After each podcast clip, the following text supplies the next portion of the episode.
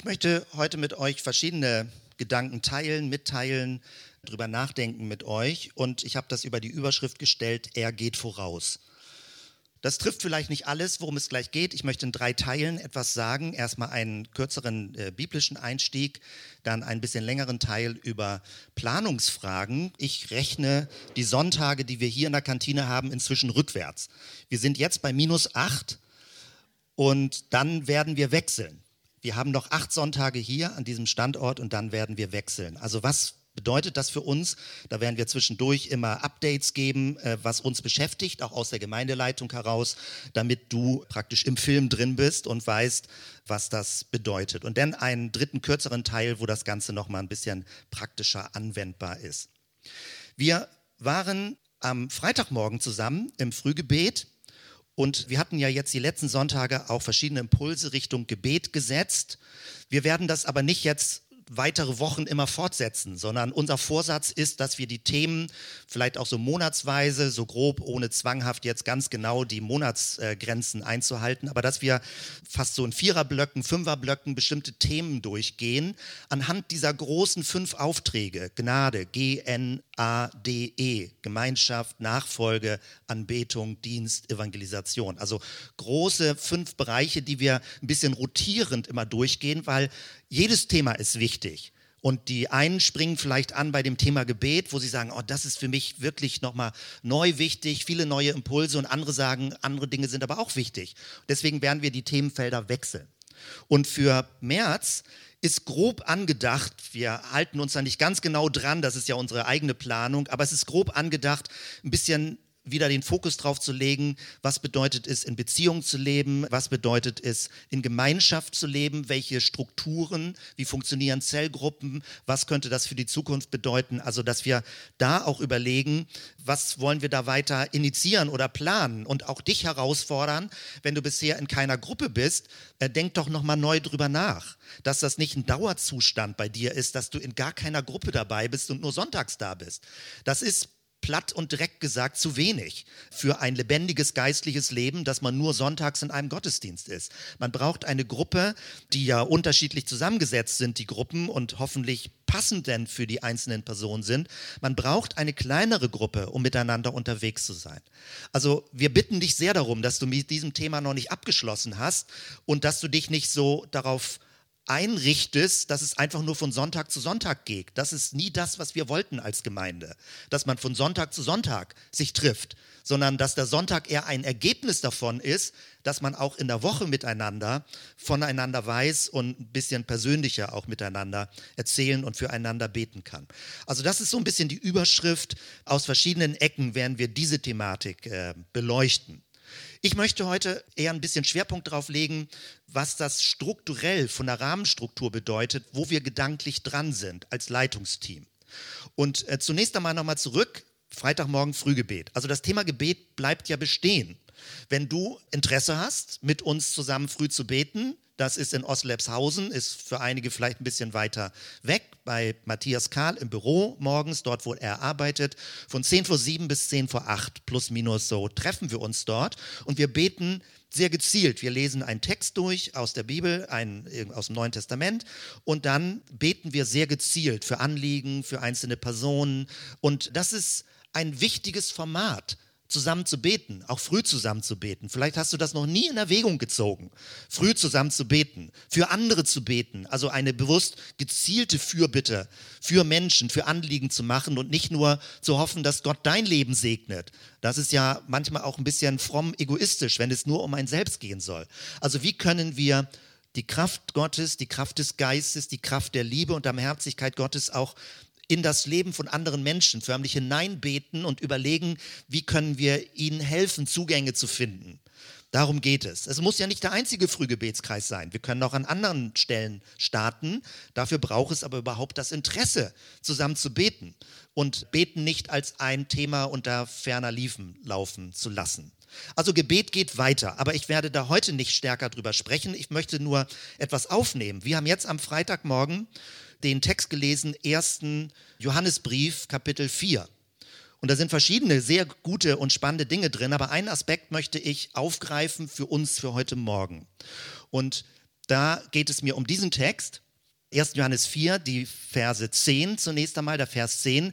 Darin besteht die Liebe, also Gottes Liebe. Nicht, dass wir Gott geliebt haben, sondern dass er uns geliebt hat und gesandt seinen Sohn zur Versöhnung für unsere Sünden. Das meine ich mit, er geht uns voraus. Gott ist immer zuerst. Er fängt an. Er erwartet von dir nie etwas, was er nicht selbst bereit ist zu tun. Das ist mir so wichtig, das von Zeit zu Zeit zu betonen. Das Thema Gnade bedeutet, Gott fängt an. Er geht auf dich zu. Er hat Interesse an dir. Er ist bereit, dir zu vergeben. Gott macht den ersten Schritt. Menschen haben es manchmal schwer, den ersten Schritt zu machen, warten aufeinander, denken, ja, der andere könnte jetzt auch endlich mal. Gottes Wesen, Gottes Charakter, Gottes Entschluss ist, dass er vorangeht. Er kommt auf dich zu. Er bietet dir seine Vergebung, seine Gnade, seine Barmherzigkeit an. Er bietet dir seine Freundschaft an. Es geht immer von ihm aus. Wir fangen an, darauf zu reagieren. Wir können sagen, finde ich gut, finde ich doof, will ich nichts mit zu tun haben, habe ich Interesse, was muss ich tun? Wir reagieren auf das, was Gott tut. Und das ist total wichtig, weil immer wenn wir als Menschen aktiv werden, können wir in so eine gewisse Falle reinlaufen, dass wir denken, nur wir alleine was machen, dann läuft man heiß, dann brennt man aus, dann denkt man, ich bin wohl der Einzige, der sich engagiert, was machen die anderen überhaupt alle? Elia hatte sowas im Alten Testament, wo er völlig am Boden zerstört war und denkt, er ist der Einzige. Und deswegen ist es so wichtig, sich immer auf Jesus zu konzentrieren und Jesus zu beobachten. Und Jesus ist in allem der Anfänger. Er fängt an. Er beginnt. Im Alten Testament noch hat Gott Propheten vorausgeschickt. Aber im Neuen Testament ist er selbst gekommen. Und er ist als erster gekommen. Er ist auf Menschen zugegangen. In Christus. Und das ist so schön, dass man muss sich von Zeit zu Zeit erinnern. Du denkst, auch kennst du schon lange, viele Jahre. Aber mein Eindruck ist, ich denke auch, ist doch eigentlich klar. Aber ich merke, je länger ich unterwegs bin, jetzt geistlich auch, auch im Sinne mit der Brille eines Pastors, es gibt bestimmte Themen, die muss man von Zeit zu Zeit, und wenn sie noch so bekannt sind, theoretisch, wieder betonen und wieder aussprechen. Hier steht so eindeutig drin, die Liebe besteht darin, dass Gott angefangen hat zu lieben. Und dann kommt die Folgerung in Vers 19 hier. Deswegen lasst uns lieben, denn er hat uns zuerst geliebt. Es ist alles, dass er beginnt. Immer wenn wir aktiv werden, wenn wir uns engagieren, wenn wir uns einsetzen, dann immer nur auf der Grundlage, dass Gott angefangen hat, dass er begonnen hat, dass Jesus gekommen ist, dass Jesus auch Menschen geliebt hat, obwohl sie ihn abgelehnt, ausgelacht, angespuckt haben. Dass Jesus sich nicht abhängig gemacht hat von den Reaktionsweisen der Menschen. Er hat also nicht gesagt, okay, die Menschen wollen mich nicht, blöd, naja, dann gehe ich zurück im Himmel, ich habe genug andere Dinge zu tun. So hat Jesus nicht reagiert. Er hat sich gerade nicht von der Reaktionsweise von Menschen, auch von ihrer Bösartigkeit abhalten lassen. Er wollte lieben.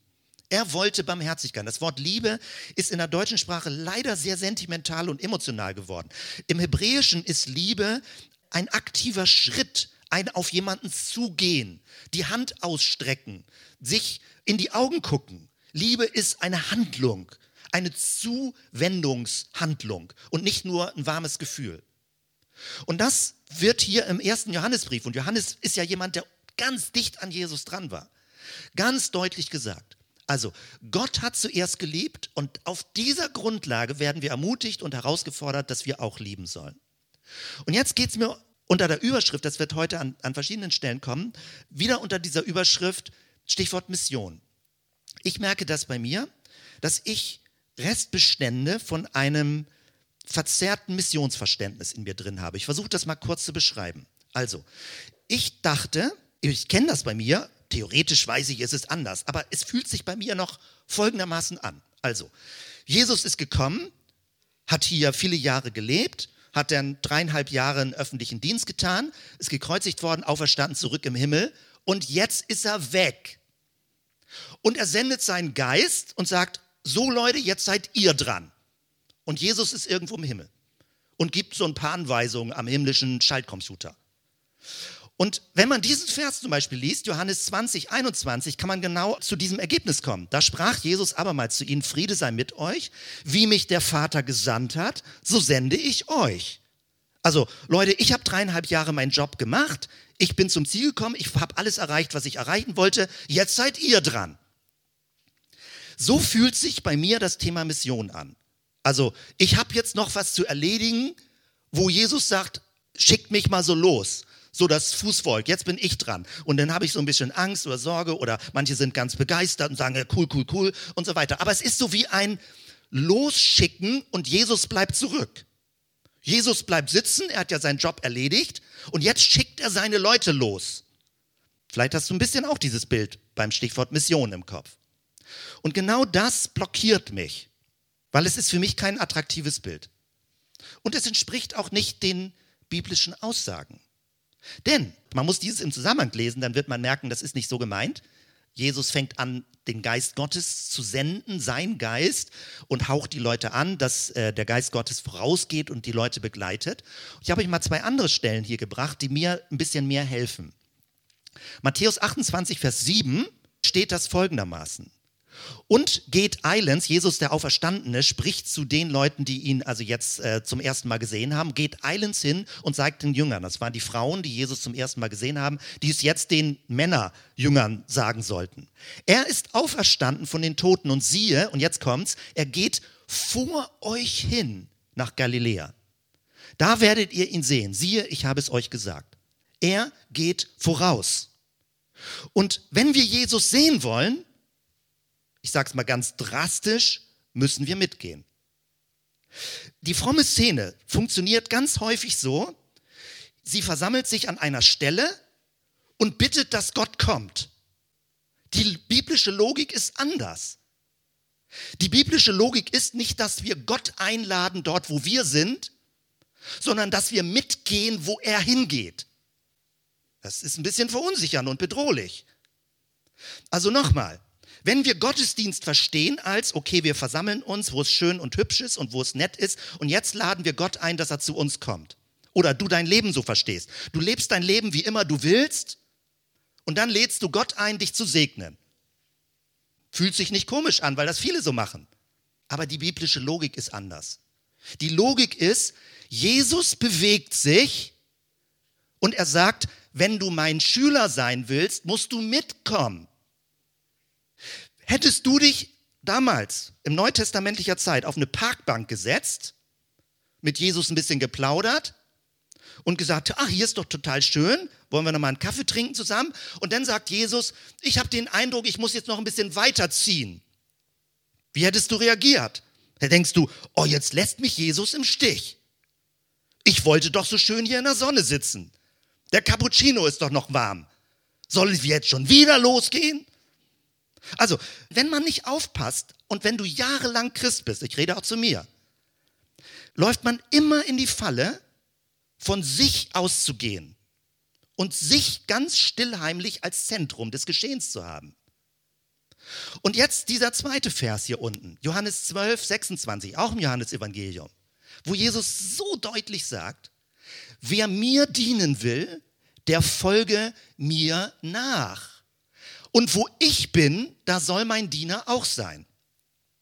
Also die Logik nochmal ist anders. Nicht da, wo ich bin, bete ich Gott herbei, sondern ich muss sensibel werden, innerlich wach, Impulse des Geistes, beten, offene Augen, offene Ohren, um mitzugehen, wo Jesus, der Auferstandene, durch seinen Geist hingeht. Die Logik ist anders. Und der Punkt, worauf ich hinaus will, ich will das gar nicht, das klingt so ein bisschen energisch oder schroff oder so, wie ich das sage. Ich will auf was ganz anderes hinaus. Ich will auf Folgendes hinaus. Manchmal ist man jahrelang Christ und man fragt sich, warum das geistliche Leben so ein bisschen langweilig, so ein bisschen mittelmäßig, durchschnittlich. Naja, man ist halt so, man hat viele Erfahrungen, man ist ein bisschen abgebrüht, man wird ein bisschen zynisch. So, es plätschert dann so irgendwie dahin. Und wenn man das nicht reflektiert, denkt man, Gott ist das Problem. er müsste mich mehr segnen, er müsste mir mehr Erfahrung machen, äh, geben, er müsste mir mehr Gebetserhörung machen, er muss irgendwie mein Leben so ein bisschen aufpeppen, damit es lebendig ist. Und da wirst du dein Leben lang weiter frustriert sein, wenn das dein Bild ist. Weil Jesus geht weiter. Und der Punkt nochmal ist, nicht beleidigt zu sein, zu maulen, eingeschnappt, Gott Vorwürfe zu machen, weil Jesus weitergeht, sondern mitzugehen, wenn du sein Schüler und seine Schülerin sein willst. Und der Punkt ist, und das macht es so spannend, damals, als Jesus körperlich da war, mussten alle Leute an einem Ort sein, um bei Jesus zu sein. Sie mussten richtig hingehen, wo er körperlich ist. Und das Spannende, und das ist wirklich die Verbesserung, seitdem Jesus auferstanden ist und seinen Geist gesandt hat, ist er an mehreren Orten gleichzeitig, an tausenden von Orten gleichzeitig. Und er hat für jeden Menschen ganz spezifisch eigene Impulse, wo er mit dir hingehen möchte. Also allein wenn man das sagt, vielleicht klingt das alles noch ein bisschen wie abstrakt, theoretisch, wie Bahnhof. Es ist doch hochabenteuerlich und spannend. Niemand anderes lebt dein Leben. Du bekommst von Gott Signale, wo du mitgehst, damit du bei Jesus bist. Und wenn unser tiefster Wunsch ist, eine lebendige, dynamische Beziehung zu Jesus zu leben, dann geht es nicht, indem ich ihn zu mir bete, sondern indem ich mitgehe, wo er hingeht. Ich habe schon viele Kreise jetzt drum geredet. Ich hoffe, das wird deutlich, wie elementar anders das ist. Und die meisten christlichen Konzepte, und wir laufen auch Gefahr, dass wir so denken, denken, wir haben eine Gemeinschaft und Jesus ist dabei. Was ist, wenn Jesus weitergeht und die Gemeinschaft hinter sich lässt? Und wenn wir nicht sensibel und wach genug sind, mitzugehen ich möchte eine lebendige Beziehung zu Jesus leben. Ich möchte nicht irgendwie mir was einreden, als wäre etwas lebendig und dynamisch. Und ist es nicht. Ich möchte mir nicht fromme Langeweile als ein abenteuerliches Leben einreden. Da habe ich keinen Nerv drauf. Ich kenne auch solche Effekte, dass dann Leute versuchen, dir klarzumachen, du hast zwar eigentlich ein langweiliges Leben, spricht zwar keiner aus, aber Wahnsinn, das ist doch richtig abenteuerlich. Nee, das ist Kaisers neue Kleider spielen. Er hat doch gar nichts an. Wenn dein Leben als Christ langweilig ist, dann ist es wirklich langweilig. Rede es nicht schön. Aber mein Punkt ist, so hat Jesus das nie gemeint. Wenn du, und das kostet eine gewisse Übung, ich selbst bemühe mich, nach Jahren wieder auch eine neue Frische reinzukriegen, wenn du dicht an Jesus dran sein willst, dann geh mit, wo er hingeht. Frage ihn, Herr, wo gehst du hin? Weil das ist ja genau ein bisschen das Problem, was wir heutzutage haben. Damals konnte man Jesus anfassen, man konnte ihn sehen, man könnte erzählen, er hält sich jetzt gerade dort auf, dann ist, hat er sich wieder ein bisschen versteckt, zurückgezogen, dann liefen Leute ihm nach. Das war alles so leiblich, so körperlich. In der heutigen Zeit ist es natürlich ein bisschen schwieriger, weil wenn man die Frage beantworten müsste, wo ist denn Jesus aktuell? Wo ist Jesus gerade für dich in deinem Leben? Das ist nicht ganz so leicht. Da muss man richtig üben. Da muss man sagen, das möchte ich lernen, das möchte ich verstehen, in dieser Synchronizität in meinem Leben zu leben. Diese, diese Stimmigkeit, dieses Hören, Üben möchte ich lernen. Ich möchte geschmeidiger werden mit meinem Leben, mitzugehen, dass der Heilige Geist mich führen kann durch den Tag, durch die Woche. Aber das Ziel ist dabei, dass die Sehnsucht, wenn du diese Sehnsucht hast, dass du damit dicht an Jesus dran bist. Jesus lässt sich von dir nicht festhalten. Es geht nicht. Es ist nie dein Jesus. Es ist immer ein Jesus für Menschen. Und er möchte dich mit in diesen Strom reinnehmen. Wenn wir also über Mission reden, dann reden wir über das, was Gott schon lange tut. Und die Frage lautet nicht, schickt Gott uns irgendwo hin, wo keiner hin will, sondern die Frage ist, willst du in diesem Energiestrom der Bewegung des Geistes mitgehen? In dieser Stadt, an deiner Arbeitsstelle, mit Nachbarn, mit Freunden, mit Kontakten, wo immer. Keiner wird überfordert. Jesus hat auch die Jünger, hat sie manchmal ein bisschen sehr herausgefordert, aber er hat sie nie gemein bloßgestellt, in die Falle laufen lassen. So fies ist Jesus nun echt nicht. Aber er fordert Leute raus. Wenn wir ein bisschen bequem geworden sind, dann sagt er, Leute, komm, macht mal. Er ist nicht unser Service-Gott, den wir abrufen können nur für das, was wir wollen. Wenn jemand in Not ist, wie wir es auch im Neuen Testament sehen, dann geht Jesus auf Leute zu. Er bewegt sich auf sie zu um sie zu berühren, zu verändern. Aber wenn du dann sein Schüler, seine Schülerin werden willst, denn umkuschelt Jesus dich nicht und umtüdelt dich nicht ständig. Das ist eine Frage von geistlicher Reife. Wenn man zum Glauben kommt und sagt, ich habe eine Not, ich brauche Gott, ich bete darum, ich brauche eine Gebetserhörung, ich brauche eine Klärung, dann gibt es im Neuen Testament viele Geschichten, dass Jesus auf Menschen zugeht, um sie zu berühren.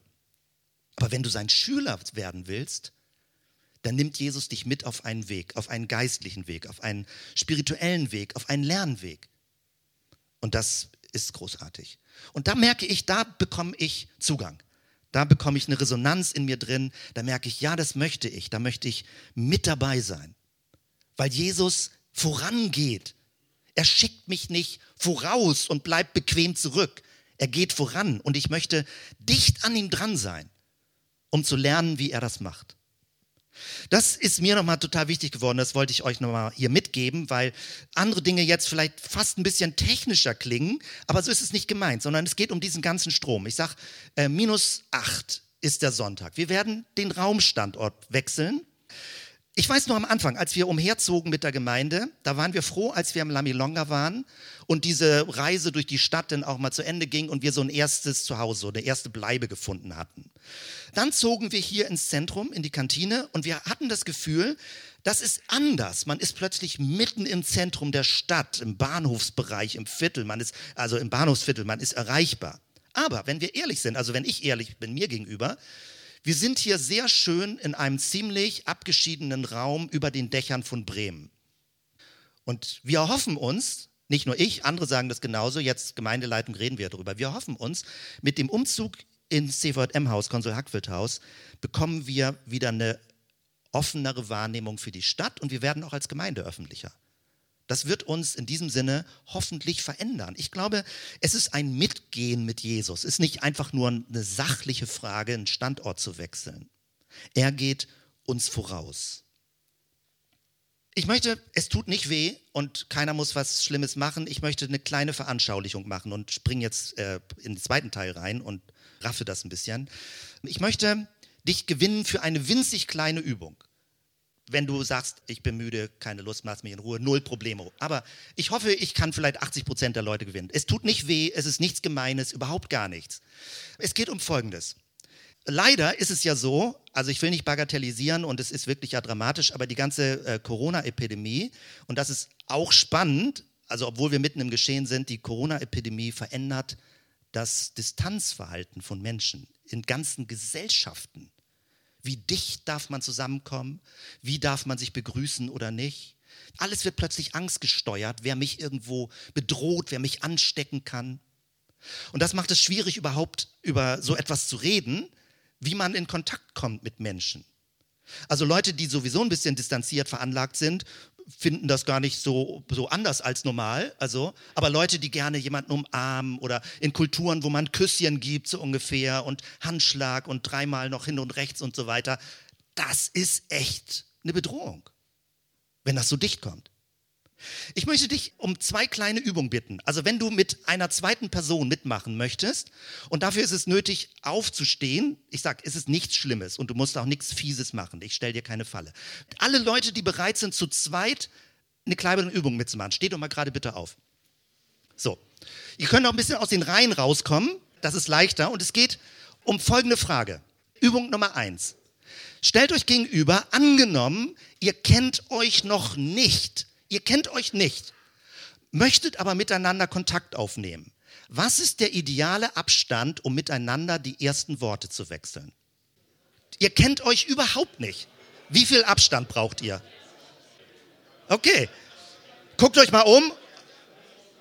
Bei was für einem Abstand sind wir etwa? Schätzt das mal. Handschlag, so eine Armlänge, ne? Etwa so eine Armlänge muss man mindestens haben. Ich würde sogar, also ich hätte das Gefühl, es muss noch ein bisschen mehr sein.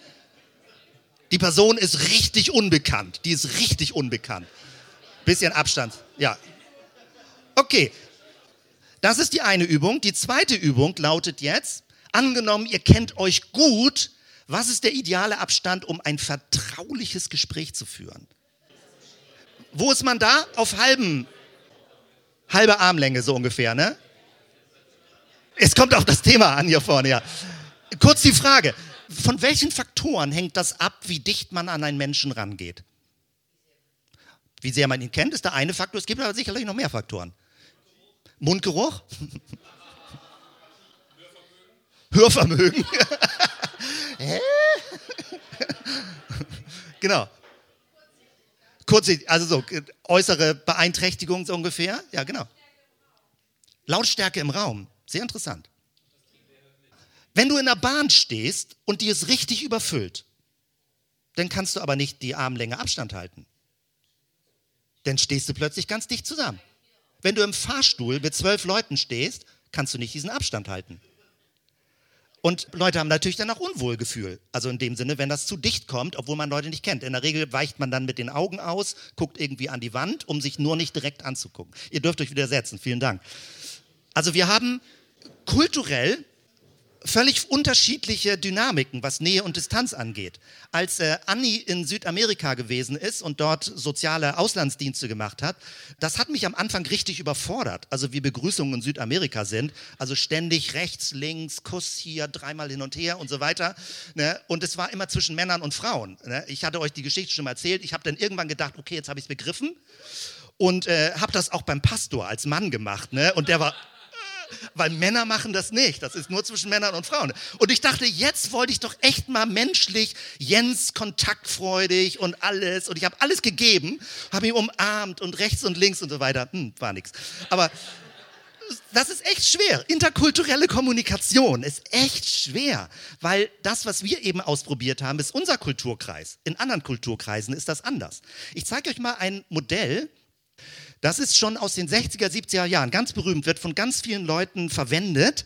Edward T. Hall, Spaces, die vier verschiedenen Räume, Räume eher in Anführungsstrichen, weil das nicht so ein Raum ist, sondern eher so ein Zwischenraum ist. Und er sagt, es gibt vier große Begriffe, was forschungsgeschichtlich, Ethnologie und dann kulturell Anthropologie und so weiter durchgedacht wird. Es gibt einen öffentlichen Raum, Englisch Public Space. Würde ich jetzt als Redner so vor dir stehen und predigen, es käme dicht, also wenn du es gut findest, hast du, glaube ich, einen psychischen Schaden. Ähm, oder bist ein richtiger Fan von mir. Aber man braucht so als Redner Public Space, braucht man drei Meter Abstand. Ist eigentlich nötig, sonst wirkt das richtig schräg.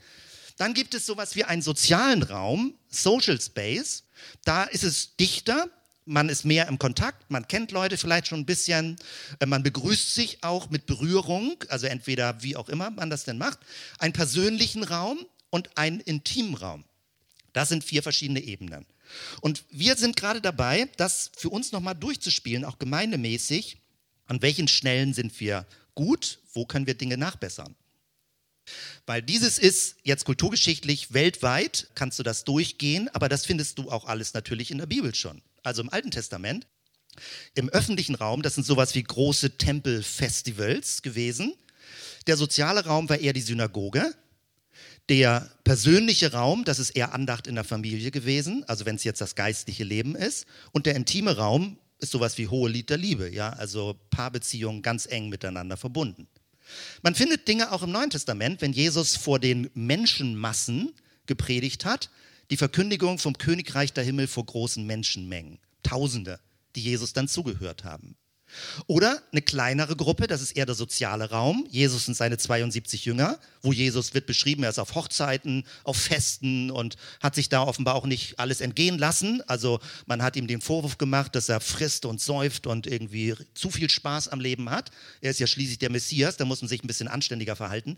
Also dieses ist der soziale Raum. Jesus ist offenbar sehr kontaktfreudig auch gewesen bei allem, wo er sich zurückgezogen hat. Und dann gibt es eine engere Gruppe, Jesus und die zwölf Apostel und auch innerhalb dieser zwölf Apostel, beim Berg der Verklärung wird deutlich, Jesus nimmt Petrus, Jakobus, Johannes mit. Eine ganz kleine Gruppe, mit denen er auch besonders vertraut war. Und von diesen Personen haben wir auch Schriften im Neuen Testament. Leute, die unmittelbar dicht an Jesus dran waren. Und jetzt kann man das auf Gemeinde übertragen. Und im Englischen hat man diese schöne Möglichkeit, alles mit C-Begriffen zu machen. Also groß wird dann Celebration genannt. Das ist eigentlich, wir, haben, wir sprechen von dieser 80er, 100er Grenze. Also ab 80 fühlt sich eine Gruppe größer an, dass man nicht mehr so ganz den Überblick hat, wer ist da, wer ist neu und so weiter. Und das ist eigentlich eine sehr schöne Größe, weil du nicht das Gefühl hast, alle kennen sich und jetzt komme ich als Gast rein oder irgendwie so. Man fühlt sich da nicht beobachtet. Also es hat viele Vorteile, so eine große Gruppe zusammen zu haben. Dann gibt es etwas, was im Englischen, jetzt auch aus dem englischen Bereich, also nicht amerikanisch, sondern hier von unserer europäischen Nachbarinsel, Missional Communities, also eine Gemeinde, die dort ähm, in Sheffield arbeitet für viele Jahre und die da einen ganz hohen Schwerpunkt drauf legt, weil sie sagt, in einem postchristlichen Kontext ist es wichtig, den sozialen Raum zu stärken, dass man damit etwas macht. Weil diese Großveranstaltungen laufen ganz häufig, dass viele Christen gesammelt werden, die mal wieder ein bisschen was Spektakuläreres haben wollen. Aber sie sind gar nicht so, dass Leute so zum Glauben kommen. Also wenn man das stärker auswertet. Und dann gibt es aber die Ebene auch noch der Zellgruppen. Und auch da tun wir uns ja an manchen Stellen ein bisschen schwer, weil es auch ein sehr persönlicher Raum ist, wo du das Gefühl hast, oh, das kommt mir jetzt dicht. Also im Wohnzimmer von Leuten im Kreis zusammenzusitzen, was erwartet mich da? Kann ich, kann ich da zwischendurch rausgehen, wenn mir das zu komisch wird? Also das ist auch nicht so ganz leicht. Und wenn wir das aus Brasilien hören, jetzt Roberto Bortrell, was total schön und spannend ist, dann läuft das auch in einem sehr stark christlichen Kontext, dass das auch mit kleinen Gruppen funktioniert. Die Frage ist, was ist eine gute Nähe- und Distanzstruktur in einer Kultur, die grundsätzlich sehr kritisch gegenüber dem christlichen Glauben ist? Und da ist Europa, also England ist uns viel näher als Nordamerika oder Südamerika. Und da geht es nicht nur allein um, um Cells, sondern es geht um Missional Communities, was wir auch Cluster genannt haben, aber ein bisschen zielorientierter, nicht einfach nur zufällig. Und dann kann man das natürlich auch auf diesen dritten, auf den vierten Bereich, diesen intimen Raum beziehen, aber den lasse ich jetzt an dieser Stelle mal weg. Wir als Gemeinde haben diese drei oberen Bereiche, öffentlichen, sozialen und persönlichen Raum im Blick. Ich springe jetzt mal kurz zurück, denn wir haben 2015 bei einem Intensivwochenende, also das geht nicht alles verloren, manchmal denkt man jedes Jahr was Neues, nein, wir waren ins, zum ersten Mal in Sandkrug und haben im Januar, das war ganz ungewöhnlich, ein Intensiv-Mitarbeiterwochenende gehabt und haben da schon über diese Strukturen nachgedacht. 35 bis 40, hier siehst du richtig, kleine Tische, Croissants, Kaffee, Unplugged Band, eine offene Worship-Zeit, so ungefähr, eventuell Predigt, Kreativbeiträge, äh, wir machen alles zusammen, wir haben nicht alle Antworten, aber wir wollen gemeinsam das Leben teilen. Und das ist nicht eine kleine Gruppe, sondern hier geht es um diese Gruppengröße 35 bis 40. Also das, was was ich von Missional Communities genannt hat, ist 20 bis 50, so eine Idealgruppengröße. Und das ist sehr interessant. Wir haben damals schon, vor fünf Jahren, schon Vor- und Nachteile versucht abzuschätzen. Celebration, die Großgruppe, 120 bis 150, einfach jetzt mal so als Daumenregel, und die Nachteile. Und was mir jetzt, weil ich das gestern Abend nochmal mir rausgesucht habe, wo wir, ich gerne mit euch neu drüber nachdenken würde. Damals, vor fünf Jahren, haben wir als Stärke dieser Großgruppenveranstaltung Evangelisation aufgeschrieben. Ich bin mir nicht mehr so ganz sicher, ob das wirklich stimmt. Wir können mit einer großen Gruppe was machen. Also man, man hält einen Vortrag über sagen wir, das Wesen des Christentums oder wie man Jesus findet. Alles möglich. Aber aus dem Erfahrungsbereich, jetzt aus dem direkten englischen Nachbarbereich, die uns 10, 20 Jahre weiter voraus sind mit dieser ganzen Entkirchlichung und Säkularisierungsgeschichte, die sagen, diese Großgruppenstruktur ist nur bedingt, funktioniert sie. Warum? Weil du nie überprüfen kannst, ob das, was der Redner oder die Rednerin vorne sagt, auch mit ihrem Leben gedeckt ist. Du hast keine direktere Anschauung. Da kann, man kann ja vieles reden. Da wird ja jemand für bezahlt, dass er irgendwie einen Vortrag hält oder irgend sowas. Also man muss Leute ein bisschen näher kennenlernen können, aber nicht so klebrig eng, dass es nur in ein kleines Wohnzimmer reinpasst. Damit sind wir bei dieser Zwischengröße. Wir haben damals auch die Zwischengröße reflektiert, was wir damals Cluster genannt haben oder Stadtteil, 30 bis 35, Vorteile verschiedene. Und damals, vor fünf Jahren, wurde diese Gruppengröße als zu persönlich für Gäste tituliert. Auch da wäre ich mir nicht mehr sicher, ob das stimmt. Wenn du sechs Leute im Kreis sitzen hast und ein siebter kommt dazu, dann ist das eng. Wenn du aber ein bisschen sowas wie ein Gartenfest hast, wenn du sagst, äh, wir wollen mal was zusammen machen und müssen mindestens 20, 25 Leute sein, und jeder kann dazukommen. Du musst dich auch nicht fest anmelden, du kannst dabei sein, gib kurz einen Tipp und so weiter. Das ist nicht so bedrohlich, wie man vielleicht befürchtet. Auch darüber würde ich gerne neu drüber nachdenken. Und das hat jetzt folgende Konsequenzen. Ich gehe das jetzt schnell durch, aber dass du schon mal eine Idee kriegst, wohin wir gerne weiter nachdenken würden als Gemeinde. Also links ist dieses, was ich eben schon gesagt habe, die vier verschiedenen Spaces, Celebration, Community Cell oder Compagnon. Äh, und jetzt die Anwendung. Wozu braucht man diese drei Ebenen? Weil es gibt ja immer die Frage, wozu braucht es überhaupt so einen größeren Gottesdienst? Können wir nicht alles nur so in kleinen Gruppen machen? Man braucht eine größere Veranstaltung und das ist jetzt aus einem englischen Buch heraus, also was ich übernommen habe.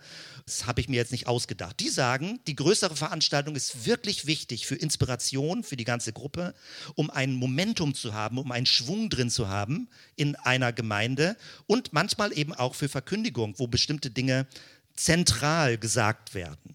Das lagern wir ja teilweise aber auch schon in Online-Sachen aus.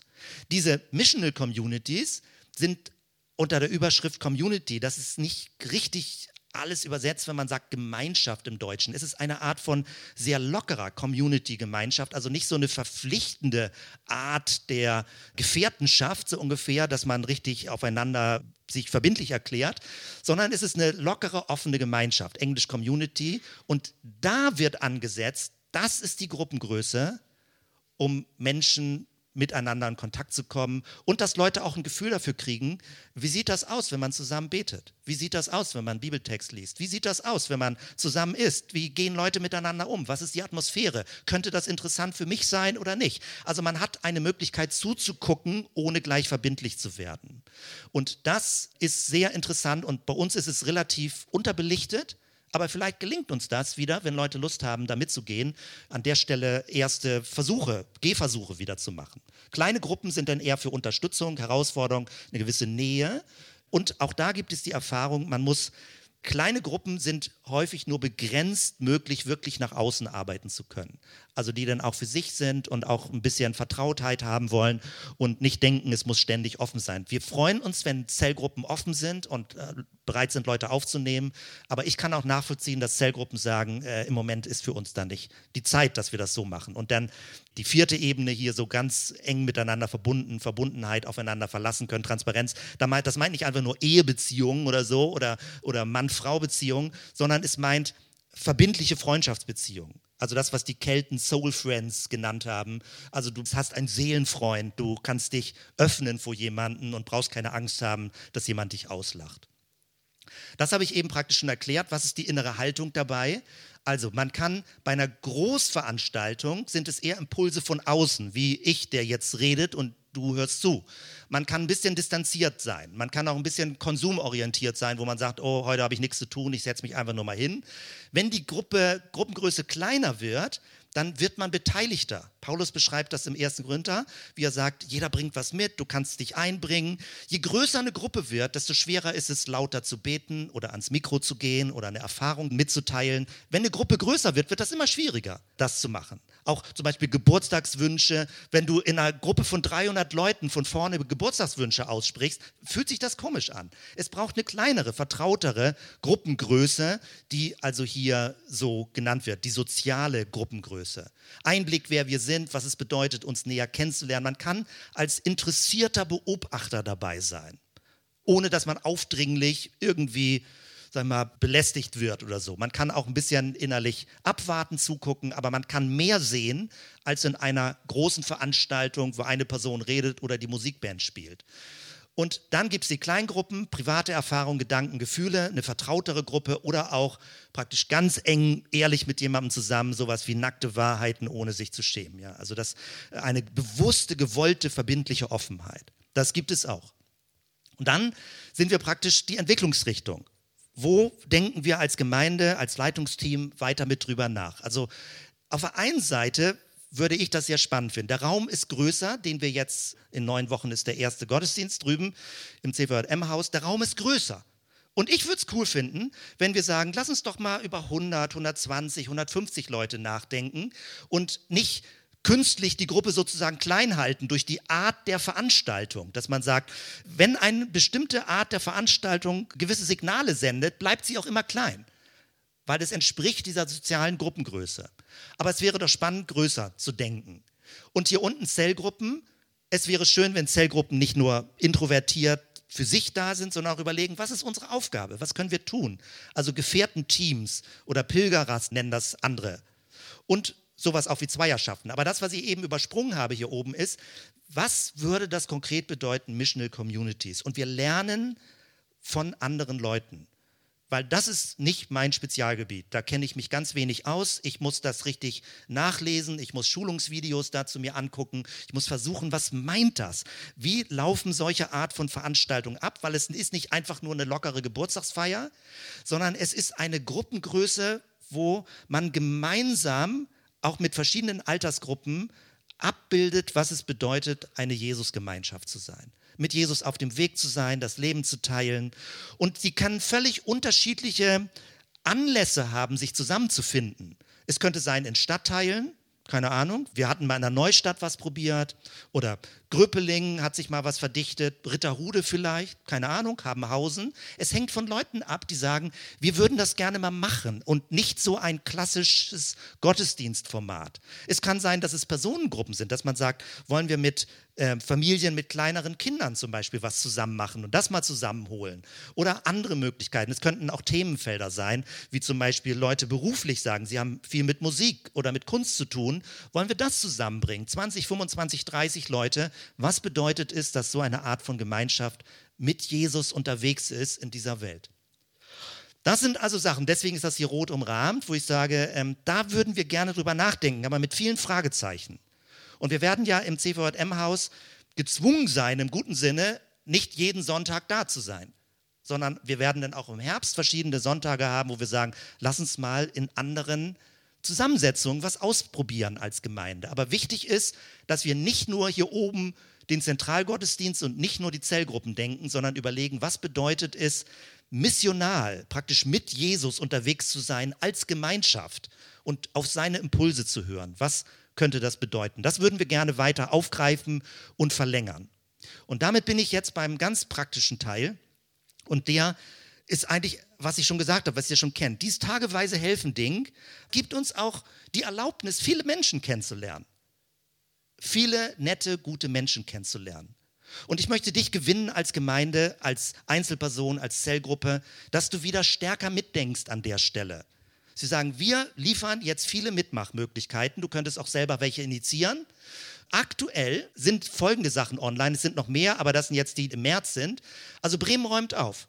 Gerade gestern Abend nochmal die Nachricht gekriegt, der GÜ-Kreis in Grolland wird sich beteiligen an dieser Aktion und wird praktisch eine Sammelaktion machen und dann zusammen äh, essen. Und das ist eine absolut tolle Aktion sowas gemeinsam zu machen. Wir werben mit dafür. Oder ein Gemüsegarten in Abergen werden wir mit einer Truppe, hoffentlich machen ein paar Leute mit, äh, in der Grundschule verändern. Man lernt neue Leute kennen, man macht das als gemeinsame Teamaktion und man denkt über den eigenen Tellerrand hinaus. Oder auch in Walle Stolpersteine reinigen, äh, etwas, was wir schon mehrfach gemacht haben und was sich echt bewährt hat, äh, verschiedene Leute in so kurzer Form äh, ein bisschen nett kennenzulernen. Auch 500 Euro Aktion ist ziemlich eingeschlafen in der Gemeinde. Du hast grundsätzlich als Zellgruppe, also nicht einfach so, ich will mal 500 Euro haben, als Zellgruppe, die aktiv werden möchte, gibt es aus der Gemeindekasse bis zu 500 Euro, wenn du dich für eine gute Sache engagieren möchtest. Für Material, für Reinigungssachen, für Gartenutensilien, was immer du brauchst, um aktiv zu werden zum Wohle der Stadt und für andere Menschen. Und das, damit schließe ich jetzt, das ist etwas, wo ich auch Zellgruppen oder Nachbarschaften gewinnen möchte. Es gibt jetzt schon zum zweiten oder dritten Mal in ganz Deutschland diese Initiative Tag der Nachbarn. Und inzwischen, ich habe äh, gestern nochmal auf die Website geguckt, sind, glaube ich, über 500, 700 Nachbarschaftsfeste schon angemeldet. Und du kannst ganz klein beginnen. Du kannst einen Tisch auf die Straße stellen und über nebenan.de wird das Ganze mit verbreitet. Du bekommst ein, ein Set zum Feiern. Du bekommst Luftballons zugeschickt, du bekommst Einladungsflyer für die Nachbarschaft zugeschickt und du machst das nicht, weil du Leute irgendwie zu einer religiösen Veranstaltung einladen willst, sondern um Nachbarschaften zu stärken. Aber warum sollten wir nicht als Kirche voll dabei sein, da die Katalysatoren für zu sein? Zu sagen, das machen wir mal in unserer Straße. Ob wo immer, ob ihr in Gröpeling oder wir würden es jetzt machen, direkt um das CVM-Haus herum, in den Wallanlagen. Würde ich gerne irgendwie Tisch hinstellen, ganz unkompliziert. Leute können Kaffee mitbringen oder wir kochen Kaffee, bringen Kuchen mit. Lass uns doch einfach da mal zwei Stunden hinsetzen, vorher, drei Tage vorher, Flyer in den Nachbarschaften verteilen. Wer immer Lust hat, mal in den Wallanlagen Freitagnachmittag Kaffee und Kuchen zu essen, kann sich mit an den Tisch setzen. Hast du Lust mitzumachen bei so einem Team? Wäre toll. Das sind ganz praktische Ideen, das weiter im Blick zu haben, weiter umzusetzen. Und hier, das sieht man nur ganz klein, es ist der 29. Mai. Mir ist bewusst, das ist Pfingsten. Ich habe den Termin ja nicht ausgesucht. Das ist der Tag für Deutschland. Aber nicht alle verreisen Pfingsten. Es sind auch Leute, die vor Ort sind. Und die, die da sind, könnten so etwas machen. Also deswegen nur eine Idee. Es gibt das schon. Äh, sprich uns an, wenn du Lust hast, dich mit zu beteiligen oder auch in einem anderen Stadtteil irgendwie zu starten, sowas zu machen. Ähm, und hier hast du ein großes Dach, unter dem du das machen kannst. Es wird beworben werden an den Schautafeln von Bushaltestellen, Tag der Nachbarn. Das wird alles noch kommen und du bist in diesem großen Dach mit dabei, wenn du eine kleine äh, Aktion in deiner Nachbarschaft anbietest. Das also als Idee, als Mitdenküberlegung und äh, dass wir sagen, wir wollen weiter überlegen, wir wollen öffentlicher werden als Gemeinde. Und dich möchte ich gerne gewinnen, dass du sagst, ja, super, da will ich mit dabei sein, ich will mich mit beteiligen und engagieren, dass wir mehr Energie und mehr Wirkkraft als Gemeinde hier im Bremer öffentlichen Raum entfalten. Ende. Offiziell sagt man Amen, aber Ende, Ende der Durchsage. Lass uns zusammen aufstehen und zusammen beten. Danke, Jesus. Danke, Herr, für alle Ideen, für all das, was wir miteinander erleben, wo wir unterwegs sind, wo wir neue Spuren sehen, wo Türen aufgehen, wo wir Menschen kennenlernen.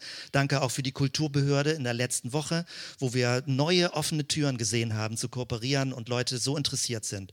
Danke für die Aktivoli, die jetzt kommt und wie auch immer wir neue Leute kennenlernen werden hier in Bremen, die sich mit beteiligen wollen. Danke, Jesus, du gehst voran. Er geht voraus. Und wir wollen sensibel sein zu hören, zu sehen, zu fühlen, zu spüren, wo du mit uns hingehen willst. Und auch jeder Einzelne. Herr, ich bete für diese Woche, für äh, den heutigen Tag, dass jeder neu und frisch einfach so auf die Spur kommt und neugierig ist, von dir zu hören, wo dein Geist ihn hinweht und mitgeht, wo du vorangehst. Der Friede Gottes, der höher ist als alle menschliche Vernunft, bewahre unsere Herzen und Sinne in Christus Jesus, unserem Herrn. Amen.